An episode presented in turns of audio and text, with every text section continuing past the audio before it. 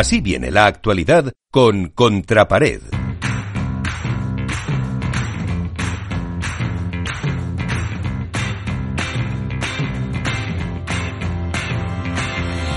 Virtualmente nos vamos hasta Valladolid. Ahí está Iván, al que hay que en primer lugar felicitar por ese premio de otro programa en el que colabora, que lo hace en Radio Marca Valladolid eh, y que les han dado un premio, eso lo primero.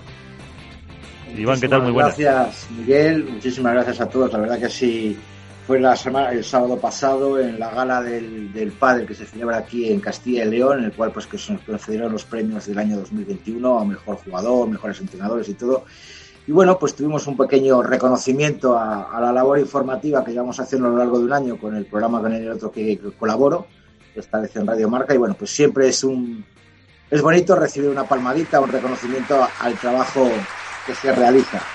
Y volviendo ya al tema de noticias, eh, tenemos que centrarnos obviamente en el, en el torneo de Bruselas, en el cual, bueno, pues habría mucho que contar y, y que analizar, ¿no? Deportivamente hablando, Lebron y Galán marcaron el territorio eh, belga, segundo, segundo eh, torneo del año, ganaron 6-3 y 6-3 a Estupa y Lima, que por fin parece ser que Estupa parece ser que cayó bocas cambiando de jugador y llegando a su primera final del torneo. Eh, veremos a ver con la evolución, pero está claro que el cambio sí ha sido positivo porque se ha metido en su primera final. Eh, el anecdótico de la final es lo que todos sabemos, ¿no? La, rotura de esas tres palas por parte de, Estupa de, la cuerda, que han dado de explicaciones tanto la marca Sius como la marca, como el propio Franco Estupa Azul, que podremos analizar más adelante del por qué se hacen esas modificaciones. Eh, las semis, yo me creo que llegaron a semifinales de nuevo Vela y Coello, pero me quedo con el partidazo que hicieron estos dos jugadores en cuartos de final contra Tello y Chingoto. Un 6-2, 6-7, 7-5 por a Vela y Cuello, que para mí fue el mejor partido del torneo. Eh, me encanta. Yo no sé, ya se nos acaban los adjetivos con, con Vela. O sea, lo que hace ese jugador, tanto en cuartos de final como en la semifinal, aunque perdió, es realmente increíble. Ya no sabemos cómo, cómo hace para leer los partidos, cómo hace para manejar el tiempo, cómo hace para, para modificar eh, la estructura de juego. Yo creo que es algo que se ha comentado mucho en redes sociales y que, bueno, pues que nunca, nunca, nunca, y lo diremos mil veces, nunca para de sorprender. En el aspecto femenino, bueno, sigue las, la dictadura, sigue el mazo, sigue la elegancia, sigue el buen juego de Jen Mayale, aunque esta vez pues eh, sufrieron un poquito, por decirlo de alguna manera, hacía mucho tiempo que no perdían un set, desde Vigo no perdían un set, que perdieron efectivamente la final contra Ari y Paula, iban todas de corrido, ganando todos sus partidos fácilmente y se encontraron a una Patti Yaguna y Virginia Riera luchadoras, que parece que ese gen Miguel Hormiguita que lleva a Patti Yaguno en la, en la sangre lo contagia a todas sus compañeras.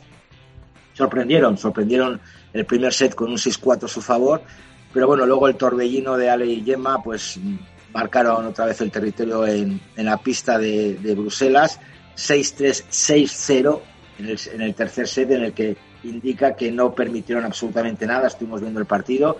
Sí que tuvieron ocasiones, Pati y Riera llegando a tener 40-15 y 15-40 y tal, pero yo creo que el ritmo que tienen ahora mismo Gemma y, Alejandra Salazar es extremadamente brutal. La sorpresa del, del, torneo femenino para mí llegó por una vallisoletana, hay que decirlo, hay que poner esa medallita siempre, de Esther Carnicero, que junto con Lucía Martínez llegaron a semifinales después de dejar en el camino a Ari Paula. Hay que decir también que Ari anunció que llegó tocada de, de la pierna por una lesión en los entrenamientos previos, pero bueno, eso no quita el mérito de ganar a las número 2 del mundo y que también ganaron a las número 6 del mundo, a Vicky Iglesias y Arancea Osoro, que, consiguieron meterse en semifinales. La baja de Mapi Sánchez Alayeto ha, creado una nueva pareja. Majo se juntará con la portuguesa Sofía Araujo para jugar en Dinamarca. Eso es un, bueno, por decirlo algo malo, pues deseamos lo mejor para Mapi Sánchez Alayeto, que vuelva pronto. Se nos acerca el torneo también de Italia Mayor de QSI, todos están preguntando qué hará Agustín Tapia y qué hará Sancho Gutiérrez, porque Bueno, Agustín Tapia sabemos que no puede ir por decisión de la marca, pero Sancho está sin pareja, no tiene, puede ir. otra vez fue con su sobrino Agustín Gutiérrez. Parece ser que esta vez no va a poder ir, pero por otro motivo. Va a ser padre de su segundo hijo con, con Valeria Pavón. Desde aquí deseamos que todo salga de la forma correcta y parece ser que va a coincidir en esas fechas. Entonces, vamos a poner entre comillas que le ha venido genial que venga su hijo en esas fechas para no poder ir a, a, Italia. Oye, tendría que romper alguna pareja seguro para ir, eso está claro. Siguen saliendo muchas dudas en internet, en Miguel, sobre, ya, ya termino por aquí, sobre la posible pala de Sancho Gutiérrez. Creo que, bueno, muchos dicen Adidas, otros dicen Dropshop, yo me mantengo firme en que va a ser Siux y creo que el 13 de mayo vamos a tener esa noticia confirmada por, por alguna de las marcas. Bueno, pues Veremos a ver. El, a ver. El martes que viene lo comentaremos. Igual me equivoco, igual me equivoco, pero bueno, va a haber otra noticia ahí también importante. Y la última, ayer se anunció la ruptura de Íñigo Zarategui con Lucas Bergamini, van a dejar de jugar juntos. Y también me ha sorprendido leer esta mañana, o bueno, fue ayer, que Iván Ramírez abandona la academia eh, M3 de, de Padel para pasar a entrenar, no sabemos con quién, pero bueno, es un jugador que se ha criado con Jorge, a los pechos de Jorge Martínez veremos a ver ahora dónde acaba. Así que por mi parte esas son todas las noticias. Pues gracias Iván, hasta aquí la actualidad. Un abrazo.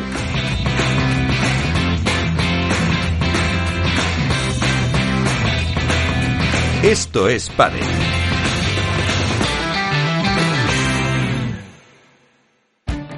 Esto te estás perdiendo si no escuchas a Rocío Arbiza en Mercado Abierto.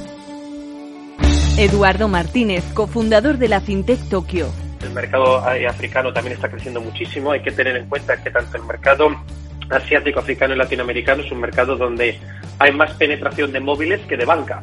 Por lo cual, eh, propuestas digitales que puedas tener en el móvil son muy eficientes para ese tipo de mercados. Mercado Abierto con Rocío Arbiza.